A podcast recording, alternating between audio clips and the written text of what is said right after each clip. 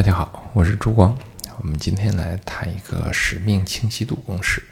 然后呢，这个其实是跟使命相关的啊，但是我们用了一个公式来去谈它，你会发现它变得更容易判断一些。呃，使命呢是在工作决策中很重要的一个部分，那它可以帮助你少走很多的弯路。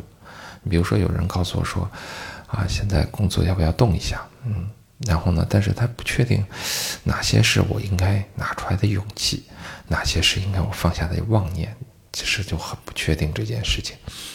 那遇到这种又大又难的决策的时候呢，最重要的判断标准其实就是自己的使命了。当你无法判断的时候，其实信息不全，其实你只能用使命去判断。无论创业者、自由职业者还是职场人士，其实都是如此。但这么重要的一个判断标准，其实可别弄错了。那这时候呢，我们来分享几个关于使命的思考，然后它可能和我们常见的一些并不太一样。好，第一点。使命的敌人是谁？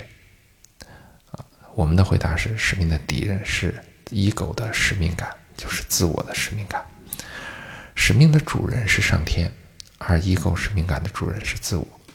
使命呢，其实是上天让你生来适合做什么，呃，跟你的想法无关，跟你的喜好也无关。而 ego 使命感是你自己对哪里有情怀，跟上天的想法也无关。所以说，只有放下自我的时候，使命才能被看到，因为他们是一对敌人。所以说，也使命不能自我规划，其实只能不断的醒悟过来。啊，这是我们和很多市面上对使命的观点不一样的地方。啊，因为很呃，市面上的很多的使命，其实它是来自于自我，来自于自我的计划、自我的规划、自我的目标。所以说，在这里边呢。啊，我们刚才这样的讲之后，你会发现难点是在于我们经常贬低我们自己的使命，抬高我们的自我的理想，而这就往往是我们要走的弯路。啊，这样说呢有些抽象，我们来分享一个故事，它是来自于李翔的详谈中的一个其中的一本书，叫是《新荣记》的创始人张勇的故事。新荣记呢，他收获了中国最多的米其林星级，他收一共十一颗星。那很显然，他在创业中找到了他的使命。我们来摘录一段，来听一听他的一个思考。好，嗯，呃，我来摘录一些。他李翔说，张勇在商业上亦有雄心。他开玩笑说，他一直以为开餐厅是他的副业，他是要做大生意的。哎，你听这一句。然后他有他自我的部分。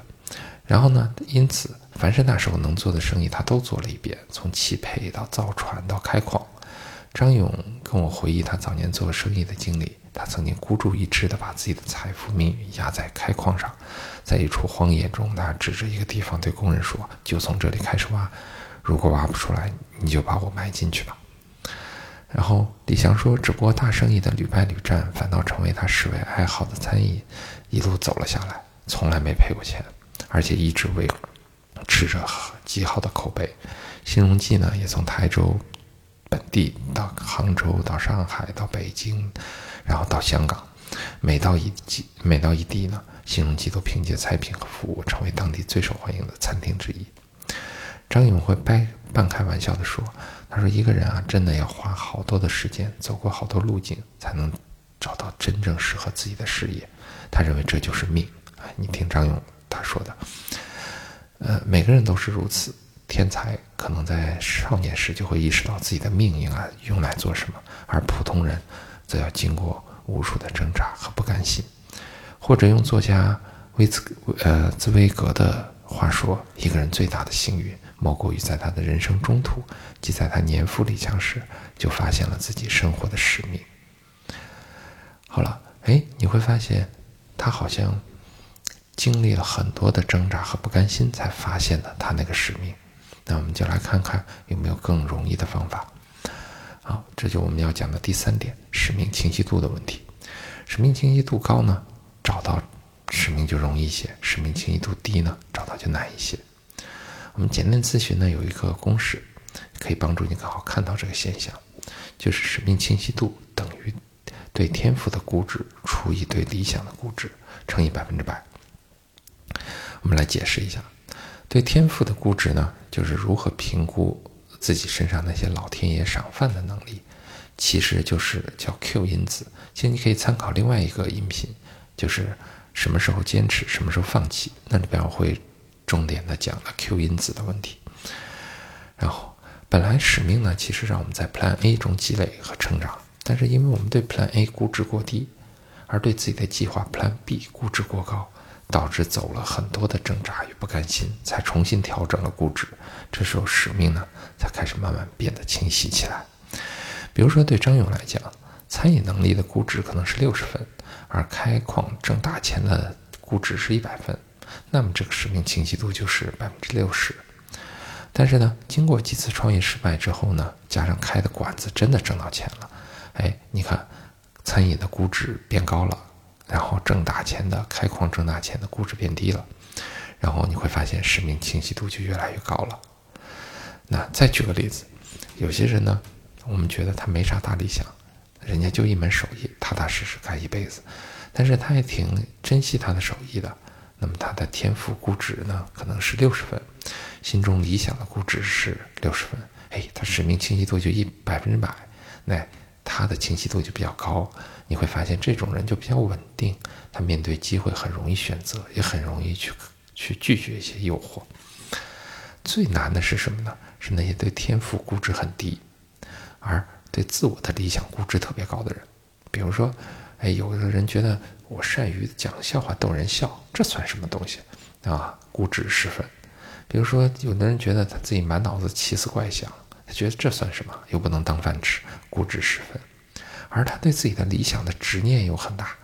然后呢，他的理想是要去啊，考进一个公务员，然后进一个大公司，做一个大 IP，做一个大产品，做一做一家上市公司等等，这才是他估值一百分的雄心。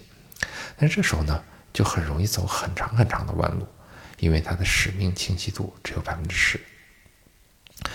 看重自己的使命呢？看清自己的使命，其实需要两个观念的松动。一个呢是对天赋能力的重新评价，哪些被高估了，哪些被低估了；而另外一个呢是对心中雄心的重新估价。这两部分都特别难，越有理想的人越难，越想挣大钱的人越难。好了，那我们讲讲第四点，就是该如何辨别自己其实很有能力。很有价值，但自己一直看不上的那个天赋的能力。这里有个自检清单，来给你分享一下。好，我来念一下，你来一边听一边思考。思考一下，在你的职场与学生生涯中，第一个问题，你有哪些成就是缺失了那些外人必备的条件，但是竟然被你转化成功了？打个比方啊，就像你连盐都没有，但仍然炒出了一盘挺好吃的菜，你这不是就是本事吗？你举个例子，有比如说有人去了一个新市场，他没名气、没人脉、没品牌，这可能是很多人做生意的必备条件。但是他生生的让很多人相信他，愿意帮助他完成了目标。哎，这就是必备条件。第二个呢，有什么事你第一次做就转化成了一个让资深能资深人士评价为不错的结果？打个比方啊，就是你第一次炒菜，哎，人家就说，哎，炒出来跟餐馆的一样。嗯，呃，举个例子，比如说有人第一次做销售就签下的是大客户，哇，那这个肯定是不容易的，对不对？啊，这是其实是没有经验。第三个呢是给你了什么比较低级的材料，但是被你的魔法转化成了高级的东西。打个比方啊，就是给你特别普通的食材，但是你做出了米其林餐厅的感觉。举个例子呢，你比如说用了个很普通的相机去。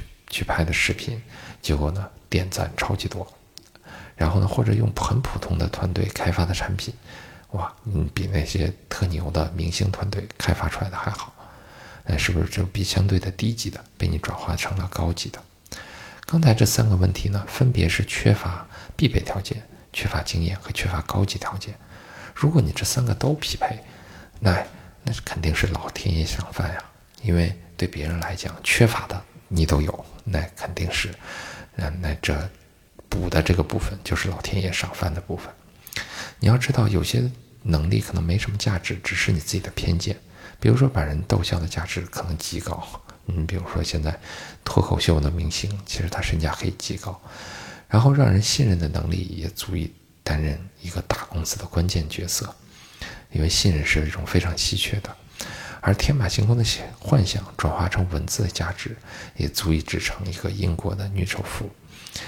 当然，更多人说的是我自己没机会啊，我只能干着现在的事儿啊。我一点也不想简化这个现实，但同样面对机会稀缺的现实世界，如果你没有使命能力支撑的雄心，可能会浪费更多的机会成本。很多人呢，很多年都在自己的 Plan B 里去打转。他们学了很多的商业知识、行业知识、自我成长知识，然后做了很多努力尝尝试，就想知道为什么、怎么 Plan B 才能成功。但是呢，今天这篇文章我们在说，也许还有另外一个视角，你还有一个 Plan A，只是因为估值错误，一直没有进入你的发言而已。好了，愿大家看待自己都能合乎中道。好，我是朱光，我们下次再见。